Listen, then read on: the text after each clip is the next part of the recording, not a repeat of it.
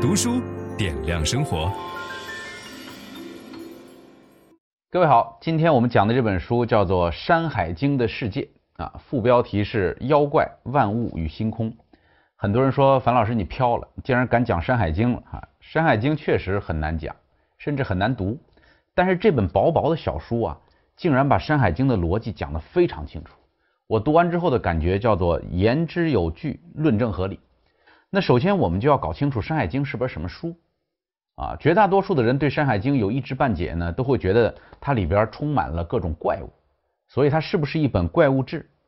它是不是一个妖怪之书？里边有很多妖怪啊，除了怪兽还有妖怪。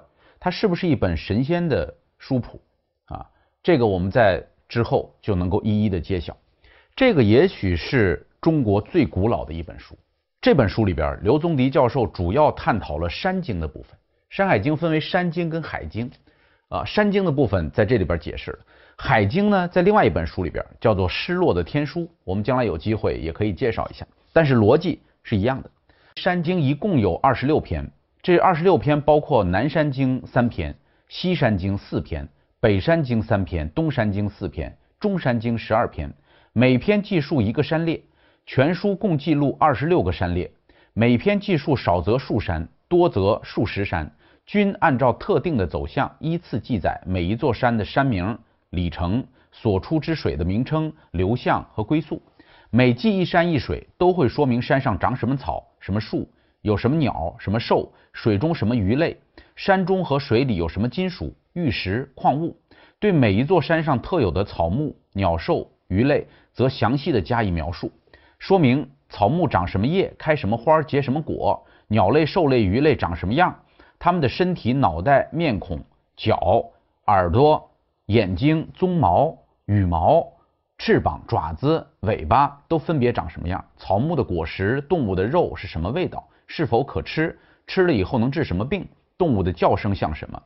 整部山经一共记录了五百座山峦，两百多条河流。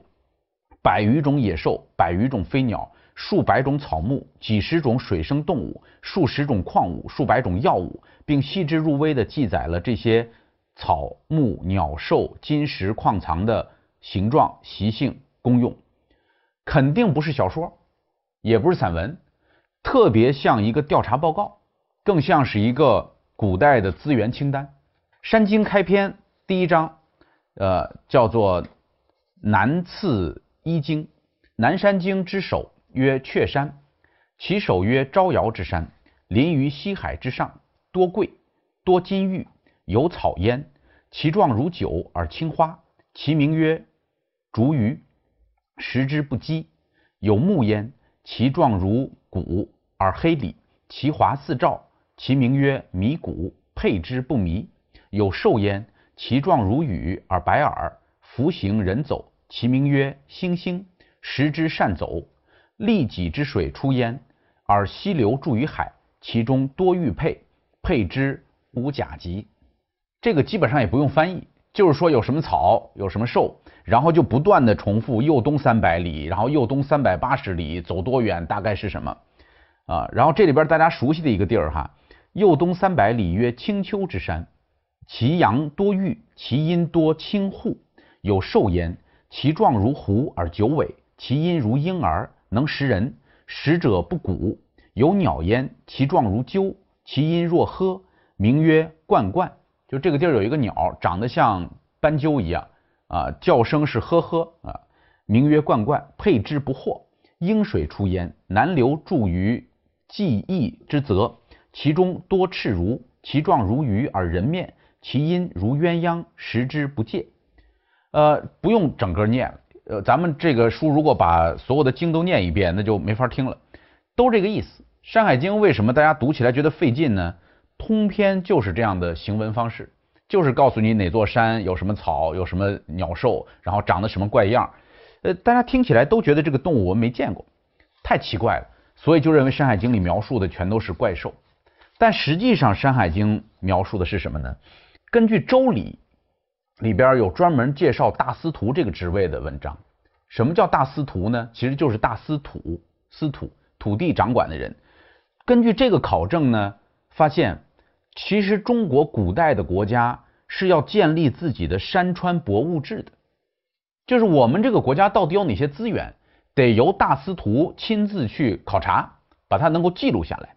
在《晋书》当中啊，有一个记载，就是晋朝的时候曾经开掘过一个战国时候魏襄王的墓，在魏襄王的墓当中找到了一套书，叫做《梁丘藏》。梁丘藏记录的就是大梁周边的这些。山川博物里边有什么样的宝藏？很可惜，这本书后来丢失了。那么，《山海经》的结尾是谁结的呢？是用大禹的名义结尾的。虽然不一定真的是大禹这个人，但是是以大禹的名义在做结尾。结尾要念一下：禹曰：“天下名山，经五千三百七十山，六万四千五十六里，居地也，言其五脏。”盖其余小山甚众，不足计云。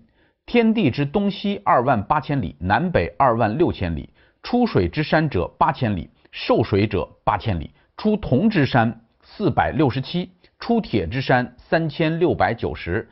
此天地之所分壤数谷也，戈矛之所发也，刀煞之所起也。能者有余，拙者不足。丰于泰山，善于梁府，七十二家。得失之数皆在此内，是为国用。我们权且相信是大禹写的的话，那么告诉你说，这就是我们的国用。我们国家需要用这些东西作为我们的资源，所以《山海经》是中国上古时期国家的藏宝图啊。还有什么证据呢？《管子》当中，王问管管子说：“何以为国？就是我们这国家，对吧？这么大，怎么治理呢？”管子说。为观山海为可耳。什么叫观山海呢？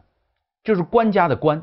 我们必须把山海管起来，我们得让山海成为国家独有的资源，这样才可以炼铁，对吧？炼盐。如果是中国原始人时代的地方崇拜，一座山就是一座神，对吧？隔着一座山崇拜的神就不一样了。这个是原始宗教的特点，一个部落会崇拜一个神。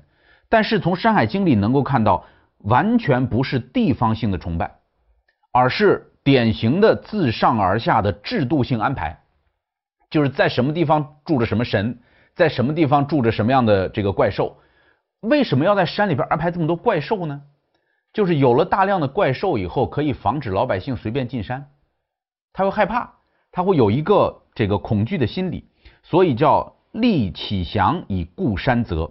南次一经十座山的神都是龙首鸟身，祭祀他要用带毛的禽兽，比如说牛、羊、猪、鸡，哈，跟一块玉章一起埋藏到山上，还要用土米、稻米和一块玉璧放置在白茅草上向神祷告。